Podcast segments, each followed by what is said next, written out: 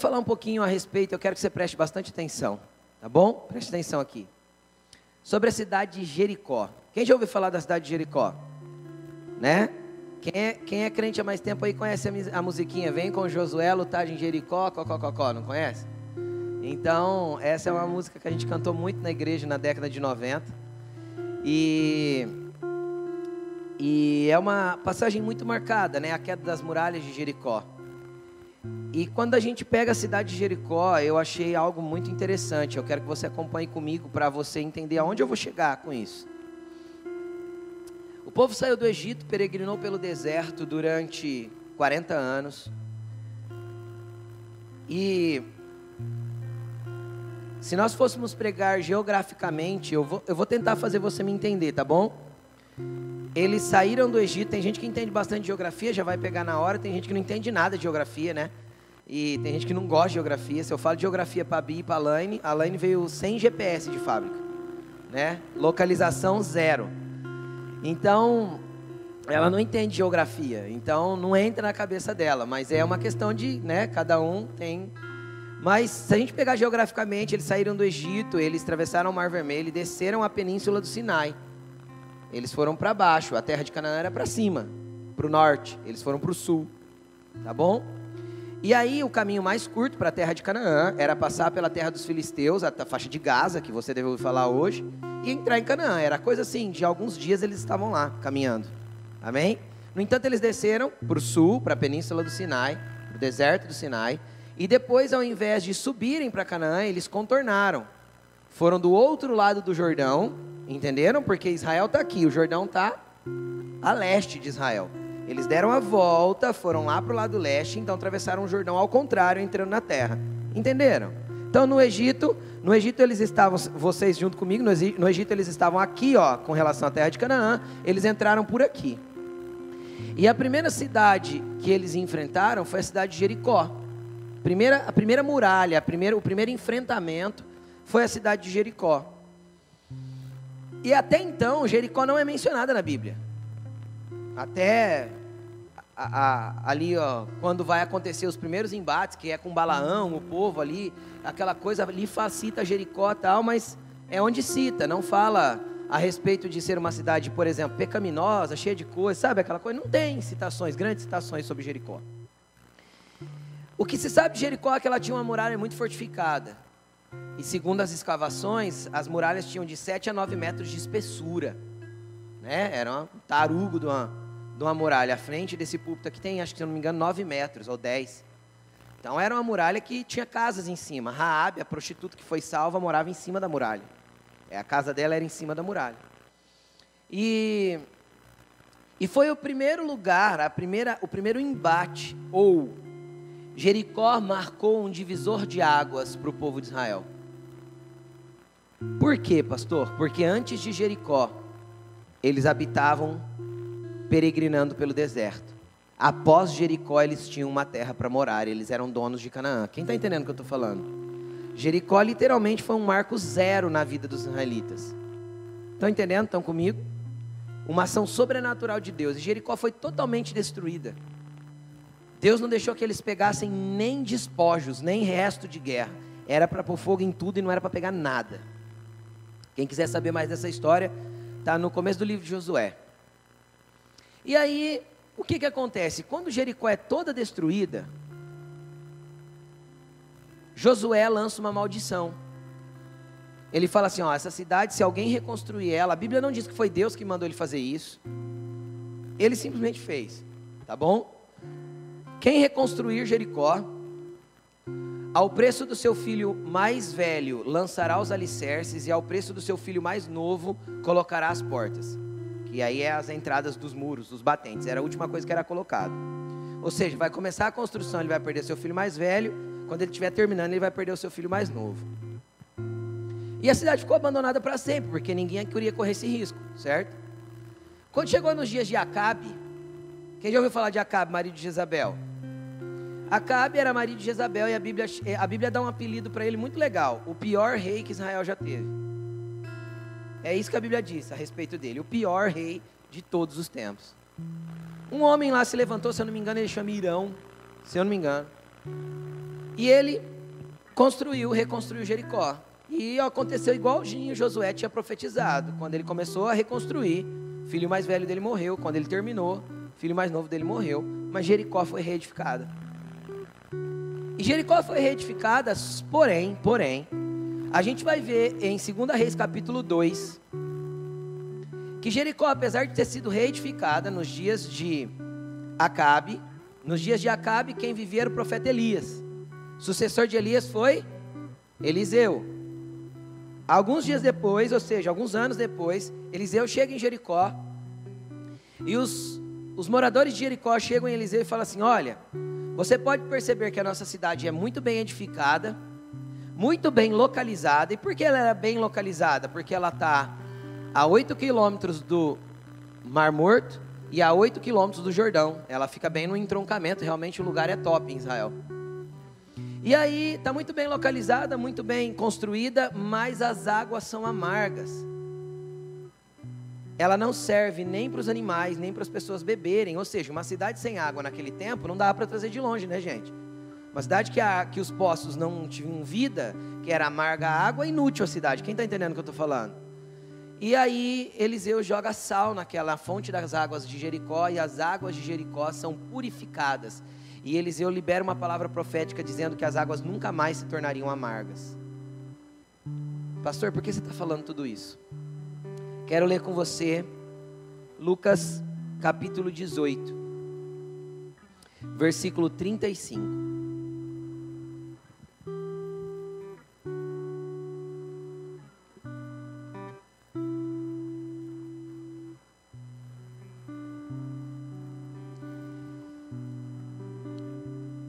Ao aproximar-se Jesus de Jericó, deixa eu só abrir a definição do dicionário grego sobre a palavra de Jericó. Eu quero que você preste atenção nisso. Jericó, significado do nome Jericó, lugar de fragrância. Explicação do dicionário: notável cidade, onde abundavam bálsamo, mel, cedro, uh, mirobálamo, mirobálano, rosas e outros produtos aromáticos. Estava à margem norte do Mar Morto, na, Mar Morto, na tribo de Benjamim, entre Jerusalém e o Rio Jordão. Nem parece a mesma cidade amaldiçoada. Quem está quem tá, quem tá entendendo o que eu estou falando? Viram a definição dela? Eu quero que ler com você agora, eu vou chegar onde eu quero. Ao aproximar-se Jesus de Jericó, um homem cego estava sentado à beira do caminho, pedindo esmola. Quando ouviu a multidão passando, ele perguntou o que estava acontecendo e disseram-lhe: Jesus de Nazaré está passando. Então ele se pôs a gritar: Jesus, filho de Davi, tem misericórdia de mim. E os que iam adiante o repreendiam para que ficasse quieto. Mas ele gritava ainda mais: Jesus, filho de Davi, tem misericórdia de mim. Jesus parou e ordenou que o homem lhe fosse trazido. Quando ele chegou perto, Jesus perguntou-lhe: O que você quer que eu lhe faça? Senhor, eu quero ver, respondeu ele. Jesus lhe disse: Recupere a visão, a sua fé te salvou. Em outras traduções vai estar: te curou. Imediatamente ele recuperou a visão e seguia Jesus glorificando a Deus. Quando todo o povo viu isso, deu louvores a Deus. Vamos continuar a leitura. Entrou Jesus em Jericó. Então Jesus estava chegando em Jericó, se deparou com esse homem. E, entrando em Jericó, havia ali um homem rico, chamado Zaqueu, chefe dos cobradores de impostos. Publicanos são os cobradores de impostos. Ele queria ver quem era Jesus, mas, sendo de pequena estatura, não conseguia por causa da multidão. Assim, correu adiante, subiu numa figueira brava para vê-lo. Em outras traduções vai estar sicômoro. É uma figueira que dá um fruto não muito, um figo não muito bom, tá bom? Por isso chama figueira brava. Subiu numa figueira brava para vê-lo, pois Jesus iria passar por ali.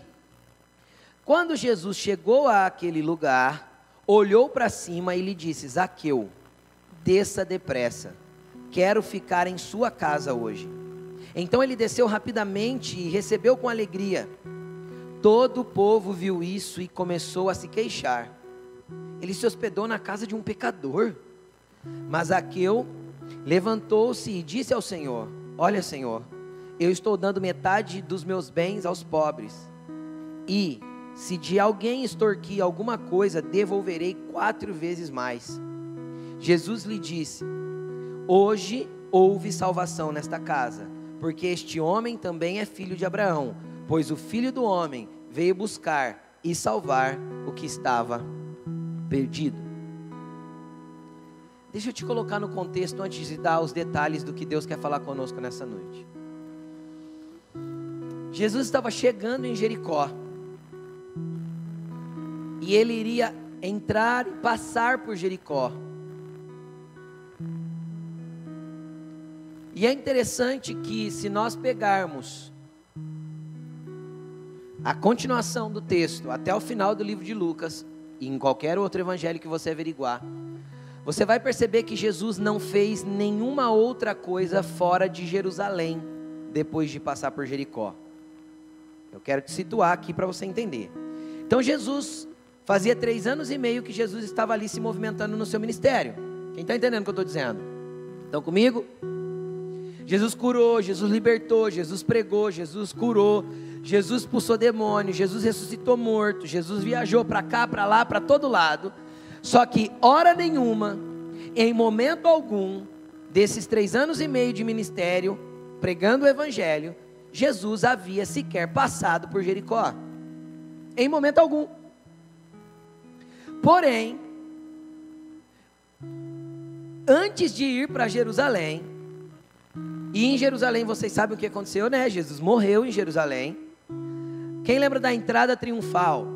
Que ele vem montado num jumentinho. É o próximo ato aí. Se você pegar, é o próximo acontecimento. Jesus sai de Jericó, vai para Jerusalém, entra lá e de lá ele só sai ressurreto. Morre e ressuscita lá. Isso para mim traz uma conexão profética profunda. E eu percebi isso só agora. Por que traz uma conexão profética profunda? Porque assim, assim como Jericó marcou o fim do deserto para o povo de Israel, Jericó marca o fim do deserto para a humanidade. Jesus passou por último nessa cidade. E agora não mais uma cidade amaldiçoada que tem as suas muralhas como impedimento de conquista. Quem está entendendo o que eu estou falando? Agora uma cidade que tem as suas águas abençoadas por um profeta de Deus. E que o significado dela é abundância, fragrância, mel e todo tipo de coisa boa saia dela. Então Jesus passa por ela mostrando assim: até aqui a humanidade viveu um deserto. Mas hora que eu passar para o Jericó, o próximo ato é um ato de conquista. Na onde eu tiro a humanidade de um deserto espiritual e coloco a humanidade num lugar de vida, num lugar de abundância, num lugar de graça, num lugar de bênção. Então a conexão profética dessa passagem é muito profunda. Pode buscar os evangelhos. Entra na pesquisa da tua Bíblia eletrônica, escreve assim: Jericó. Você vai ver que não tem menção de Jericó antes desse, desse, dessa passagem. Jesus não foi lá.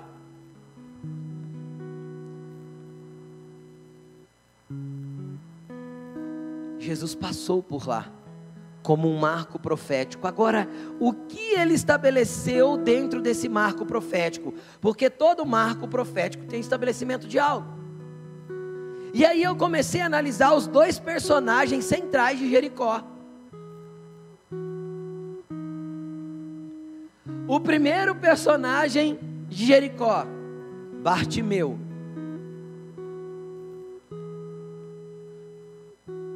O cego que gritava. Cara, vamos, vamos analisar a situação de Bartimeu. Cego, sentado à beira do caminho, Pedinte, pode ler ali. Ele pedia esmolas. Ele era um mendigo, um pedinte. Morava em situação de rua. E era um pedinte sentado na entrada da cidade para tentar conseguir algumas migalhas de algumas pessoas. Além de tudo isso, cego. E de repente ele ouve um barulho, uma multidão, um alvoroço diferente chegando na cidade de Jericó. Então Jericó era cidade próspera? Sim ou não? Rica, abastada, sim, mas tinha sua pobreza ali na porta da cidade. Quem está entendendo? Só que quando a caravana de Jesus se depara com a escassez da vida de Bartimeu, escassez física, escassez financeira, A gente vê a situação desse homem e ele tem uma atitude. A multidão está passando e ele pergunta: O que é está acontecendo? Ele não via, lembra, gente? E avisam para ele: É Jesus de Nazaré. Cara, sabe o que eu acho lindo em Bartimeu? É que quando ele ouve é Jesus de Nazaré, ele não grita Jesus de Nazaré, tem misericórdia de mim. Você reparou o que ele grita ou não? Jesus, filho de Davi. Agora, eu posso te falar, quando uma pessoa reconhece Jesus como filho de Davi, ela está reconhecendo Jesus como Messias. Porque o Messias era o descendente de Davi, então ele era um israelita que estava dizendo: Eu sei quem você é. Agora, deixa eu te falar. Sabia que Jerusalém é chamada cidade do grande rei? O próprio Jesus falou isso. Antes de entrar em Jerusalém, antes de acessar o lugar da conquista do reino de Deus, do estabelecimento do reino de Deus. Jesus passa por essa cidade e marca a vida de um homem pobre, pedinte, cego e que não tinha nada para oferecer para aquela sociedade, de uma maneira geral, abastada. Por que Jesus marca a vida deste homem? porque ele teve uma atitude em específico. Quando ele entendeu que a salvação, que a cura, que a misericórdia, que o amor estava passando perto dele, ele não ficou calado. Ele gritou, ele clamou. E a multidão olhou para ele, as pessoas olharam para ele e falaram o que para ele? Cala a boca, Bartimeu. Fica quieto, deixa o mestre em paz. Só que Jesus tinha que trazer um marco poderoso nesse dia. E o marco poderoso nesse dia é: não interessa a sua classe social, não interessa o seu estado físico, não interessa como você está. Se ele estiver passando por você, clame, porque ele vai parar para te atender. Não interessa o que você está passando, só clame, grite. As pessoas vão falar: você é louco de buscar em Deus isso, faz alguma coisa diferente, larga a mão desse Deus aí que não está virando nada. Onde está o teu Deus agora? Continue aclamando e reconhecendo quem Ele é, continue clamando e reconhecendo quem Ele é, Ele vai parar para te ouvir. Deixa as pessoas falarem, deixam reclamarem. Não tem problema que as suas atitudes estão ficando diferentes. Não tem problema que Ele está te transformando. Na verdade, essa é a ação dele sobre a tua vida. Continue clamando.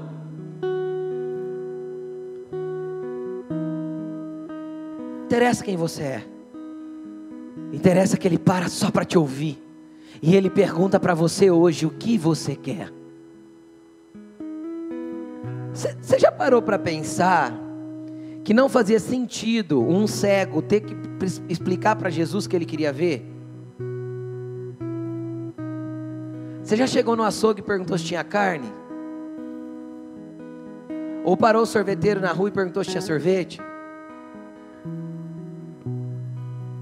O cara era cego, e aí Jesus olha para ele e fala assim: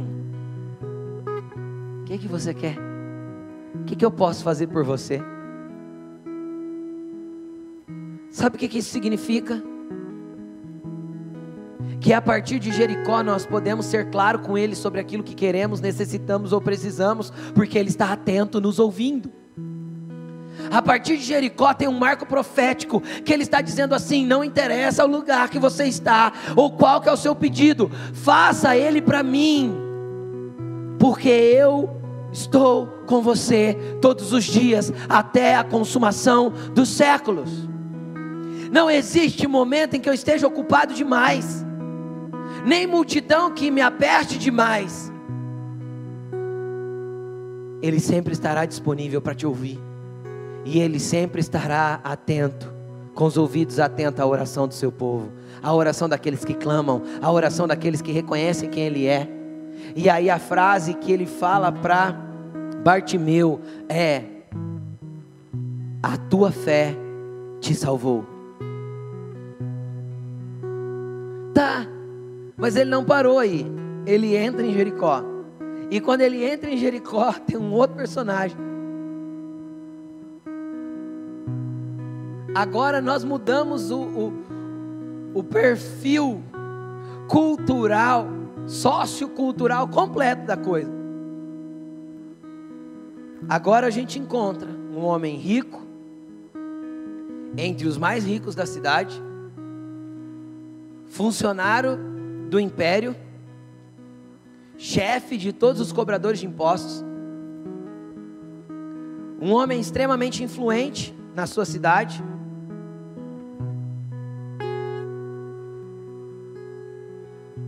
E baixinho.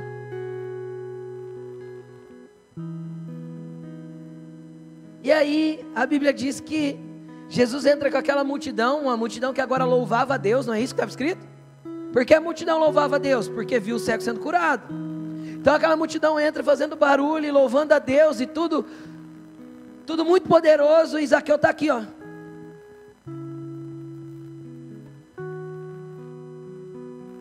Tentando ver quem era Jesus, porque Jesus nunca tinha ido a Jericó. Quem está entendendo o que eu estou falando? Ele tinha ouvido falar, a fama de Jesus tinha corrido, mas ele está lá pulando, tentando enxergar Jesus.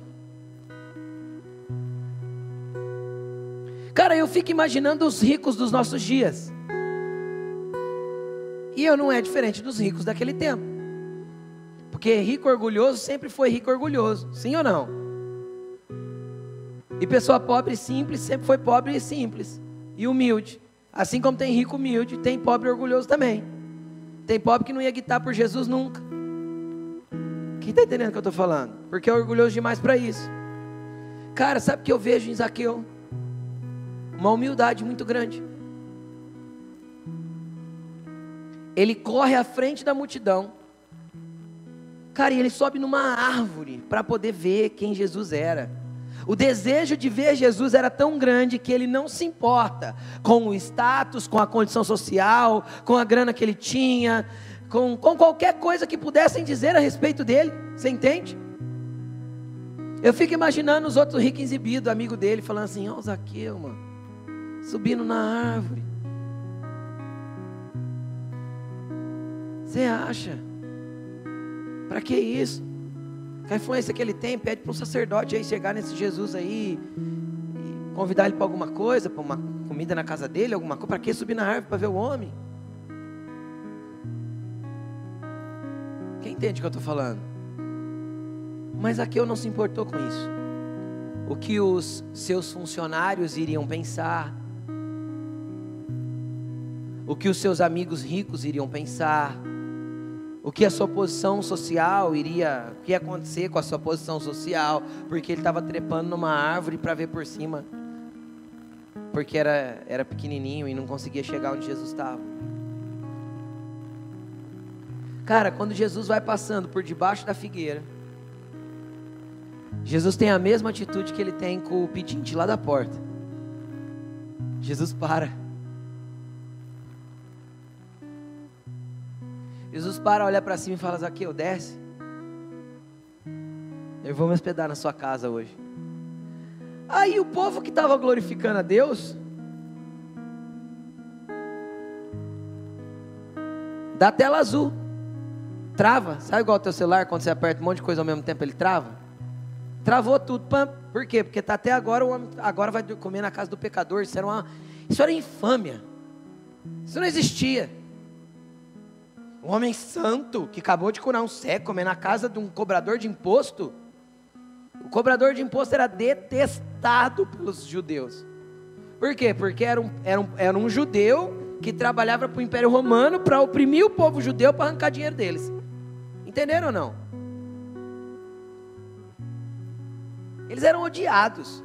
Agora, o chefe dos encobradores de imposto era o odiado dos odiados. Pelo povo em geral.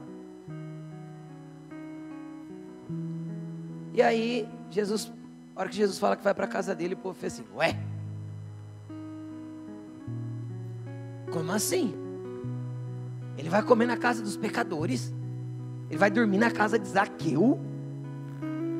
Não. O Deus que eu conheço não se hospedaria na casa de Zaqueu. Quem já ouviu essa frase? O Deus que eu conheço não se mistura com esse tipo de coisa.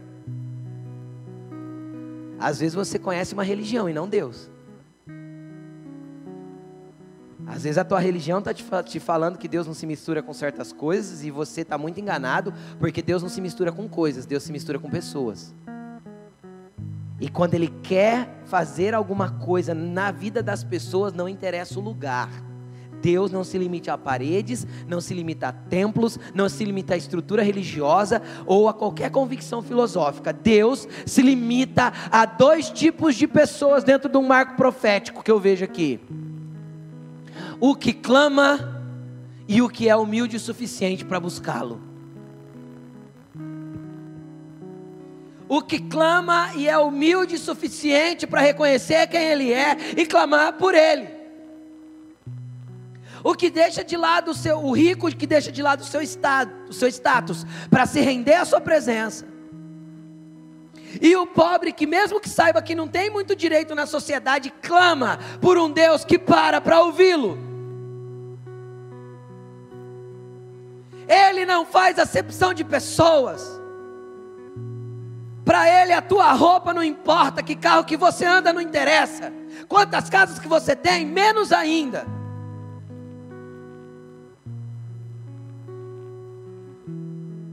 Jesus não morreu na cruz para te dar mais bens.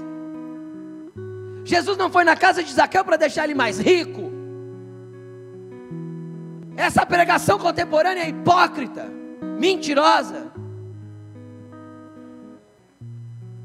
Jesus morreu por vidas, por um rico humilde, por um pobre que clama. Jesus quer entrar nos palácios, sim, nas mansões, sim, para quê? Para salvar. Jesus quer ir para as ruas, sim, para os andarilhos, sim, para quê? Para salvar. Jericó me mostra um marco. Eu estou passando, não interessa de pedinte a, a, a rei da cidade. Hoje chega salvação a esta humanidade. Hoje chega salvação a esta vida. Hoje chega salvação a esta casa. Deus veio para salvar os homens. Jesus passou por Jericó para mostrar como ele salvaria. Jericó foi um marco profético Após ali, ele entra na cidade do grande rei, louvado e adorado por todos, e cumpre o que ele tem que cumprir, dizendo assim: Olha, eu passei por lá e dividi um tempo, agora não mais o deserto do pecado, agora eu salvo através do arrependimento, da humildade, do clamor, e eu vim para resgatar vidas, para trazer salvação para a humanidade. Não importa e não interessa quanto você tem para dar.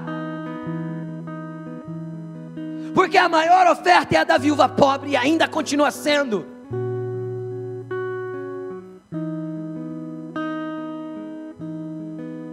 Ele não mudou. Quem mudou somos nós.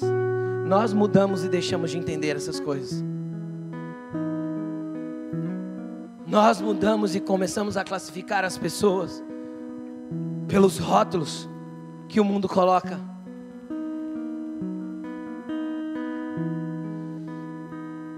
Jesus nunca se misturou com as classificações humanas. Jesus não era saduceu, não era fariseu, não era essênio, não era nenhum tipo de, não estava ligado a nenhum tipo de partido político. Jesus não era de direita e nem de esquerda.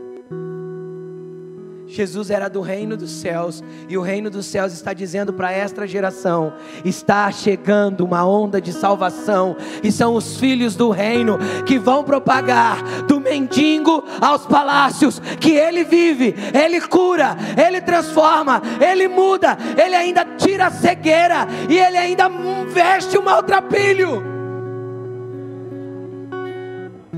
Ele em nós é o mesmo ontem, hoje e para todos sempre. Ele em nós, esperança da glória.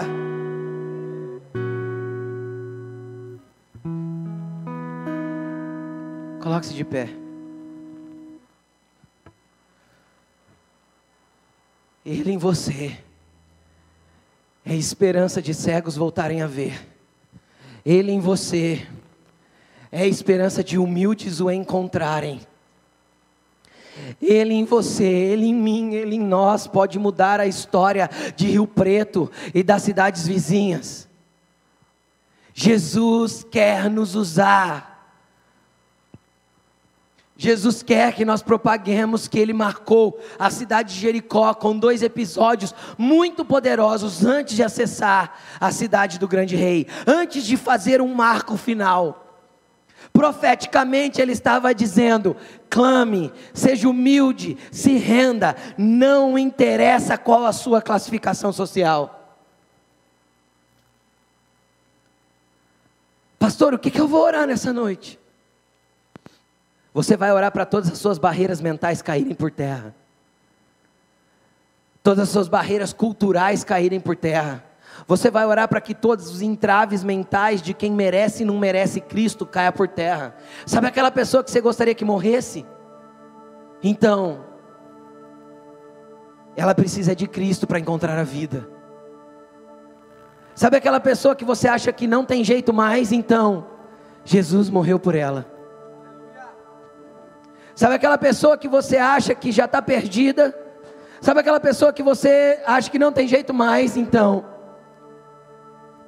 Pode ser que ele suba na árvore e encontre Jesus sem depender de você, cara.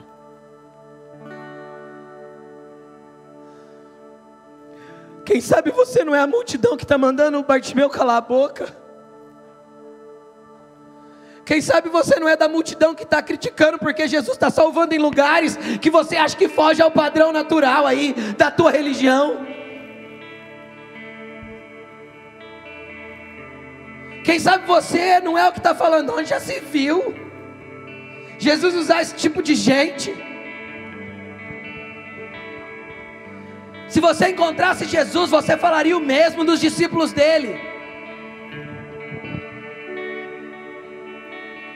Que Jesus expanda teu entendimento e tua visão. O céu não está perdendo. Não, eu não acredito que está indo mais gente para o inferno do que para a eternidade com Jesus. Mesmo com a morosidade e a, e a, e a obesidade mórbida da igreja.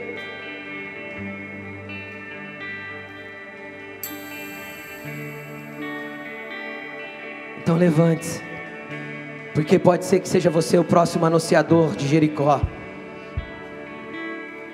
Pode ser que tenha Jericós no Brasil esperando você passar por lá. Pode ser que tenha um monte de Jericó no mundo esperando você passar por lá. Antes de você passar um deserto, depois que você passou vida. Pode ser que tenha um monte de Jericó em forma de pessoas esperando você passar. Pode ser que tenha um monte de, de Jericó, um monte de Bartimeus esperando você tirar ele do chão. Você fala: levanta, o mestre te chama, tem bom ânimo.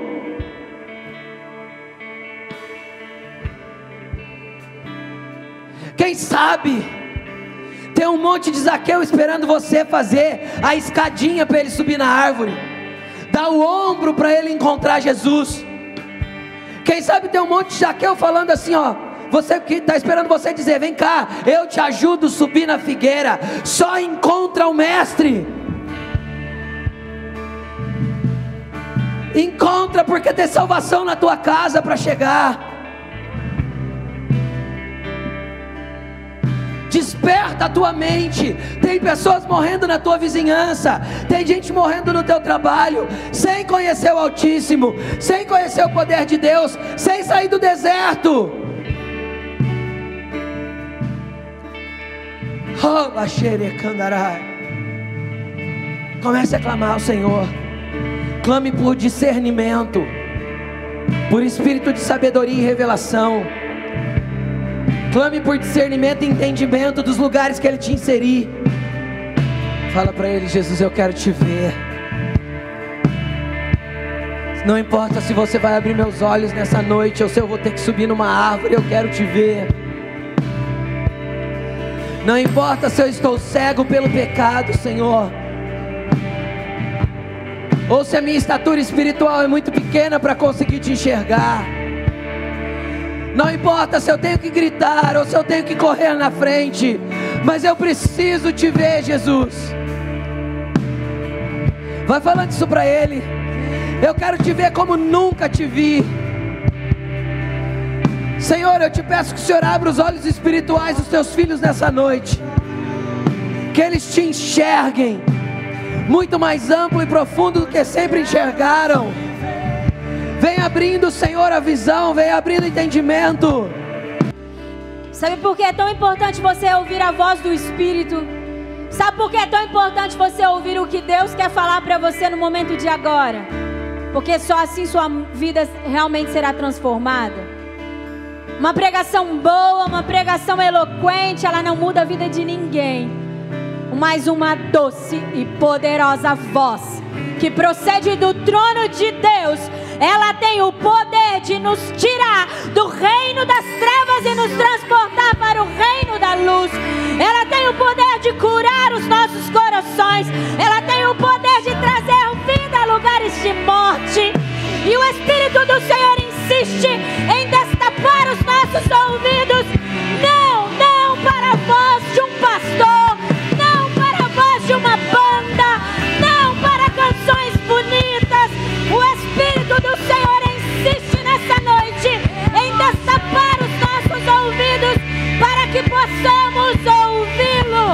ouvi-lo.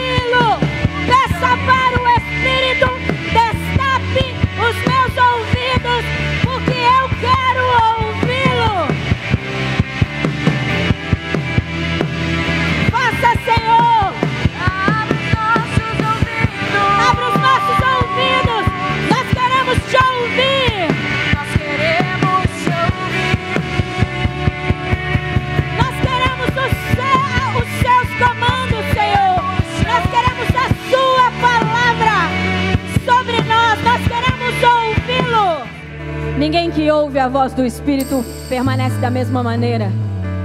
Ninguém que ouve a voz do seu Pai, o seu Criador, o seu Redentor, permanece da mesma maneira. Que chamada linda e poderosa, que chamada salvadora, eu e você estamos recebendo. Nessa noite, ouvir a voz do nosso Senhor, do nosso Mestre, nos direcionar, nos conduzir aonde Ele deseja que nós venhamos a estar. Busque a voz do Senhor. Essa geração da qual nós pertencemos, ela busca por muitas vozes. Ela busca pela voz do famoso. Ela busca, ela busca por vozes que estão cada vez fazendo com que ela se perca da verdadeira voz. Há uma voz, e apenas uma voz, e ela é única, que pode verdadeiramente mudar as nossas vidas, que pode verdadeiramente trazer um propósito para nós, um real propósito. E essa voz é o do nosso Senhor. E é muito importante porque ao ouvir a sua voz, algo se desperta dentro de nós e todas as coisas começam a trazer, a ter clareza, a ter entendimento. Talvez você está perdido, talvez você se sente perdido agora. Talvez você está perdido dentro da sua situação de vida agora. E você está buscando em tantas coisas, mas é só ouvir a voz do Senhor que todas as coisas vão começar a fazer sentido. Tudo já está exposto, mas não, não está entendido, porque precisa ser explicado pelo Senhor. Precisa ser explicado pelo Senhor. Sua voz, Deus, ela é principal, ela é primordial nas nossas vidas. A sua voz é poderosa. Basta uma, um comando da sua voz e todas as coisas se tornam diferentes. E tudo se muda, tudo se transforma nas nossas vidas, ó Deus. Ajuda-nos a sermos um povo desejoso pela Sua voz a sermos um povo que busca a Sua voz, as Suas diretrizes.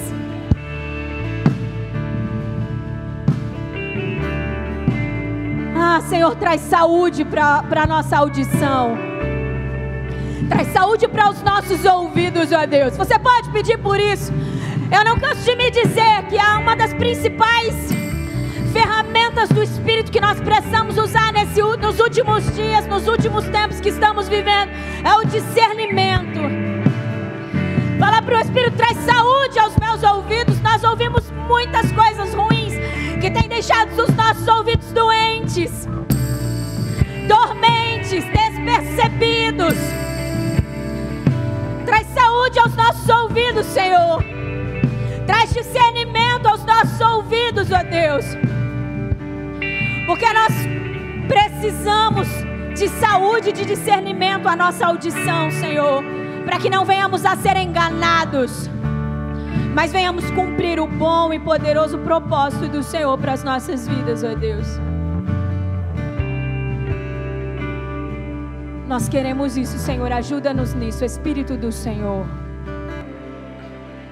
Não adianta nós sairmos daqui hoje clamarmos aqui, Senhor, eu quero te ouvir.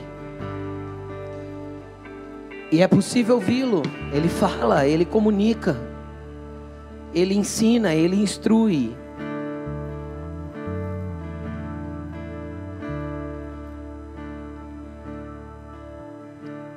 E amanhã a gente encheu os nossos ouvidos de monte de porcaria o dia todo. Escutar pessoas que não edificam escutar notícias que só falam de morte, escutar músicas que só falam porcarias, que mexem com suas emoções e sentimentos e te levam para lugares no passado que te causam dor e angústia, com letras pornográficas, ver vídeos que trazem conteúdo promíscuo. Deixa eu te explicar uma coisa. Os sentidos espirituais, eles funcionam sempre desde que conectados com o ambiente espiritual, desde que conectados com o Espírito de Deus. O espírito milita contra a carne e a carne contra o espírito, é isso que a Bíblia ensina. Enquanto nós alimentarmos aquilo que é da carne, mais fortalecida estará a nossa carne e menos sensível o nosso espírito. Mas quanto mais nós nos alimentamos das coisas do espírito, mais fortalecido está o nosso espírito e mais mortificada está a nossa carne. Então, obviamente, os teus sentidos espirituais, o teu olfato espiritual, a tua audição espiritual, o teu tato espiritual, os seus olhos espirituais, estarão conectados com aquilo que é espiritual, e você terá sensibilidade e entendimento para perceber os aqueus e os bartimeus dessa terra.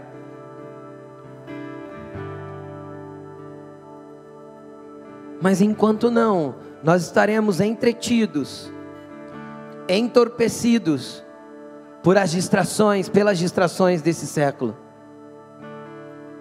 O Senhor te chama de um lugar de distraído para um lugar de conectado. O Senhor quer te tirar de um lugar de deserto para um lugar de vida. O Senhor quer colocar no teu caminho os Bartimeus e os Aqueus, para que você os enxergue, mesmo fora do ângulo de vista. Jesus enxergou ele em cima da árvore. Jesus enxergou o outro jogado no canto da estrada. Nós estamos cercados de Bartimeus e de Zaqueus. Só que o nosso entorpecimento com as coisas dessa terra, o nosso entretenimento com as coisas dessa terra, nos deixam adormecidos para aquilo que o Espírito quer fazer através das nossas vidas. Abra os seus ouvidos para ouvir. Fale como Samuel, eis-me aqui, Senhor, o teu servo hoje. Ouve. Levanta amanhã de manhã e fala assim: Jesus, o que nós vamos fazer juntos hoje? Levanta amanhã de manhã e diz: Bom dia, Espírito Santo. Como podemos mudar um Bartimeu ou um Zaqueu hoje? Como eu posso dar continuidade ao marco de Jericó hoje? Então levanta suas mãos para o alto. E eu não vou te conduzir numa oração porque ela precisa ser sua. Mas faz um voto com Jesus de estar mais atento e mais sensível com as mazelas humanas e com os Bartimeus e os Aqueus que cruzam o teu caminho. Fala para o Senhor, Senhor, me mostra o que está escondido no meio da multidão, o que está jogado na beira da calçada, me mostra o que está escondido em cima da árvore. Me mostra aqueles, Senhor, que as pessoas não estão vendo, mas que o Senhor está enxergando, porque encontra um coração que, que clama e um coração humilde, disposto a ser transformado.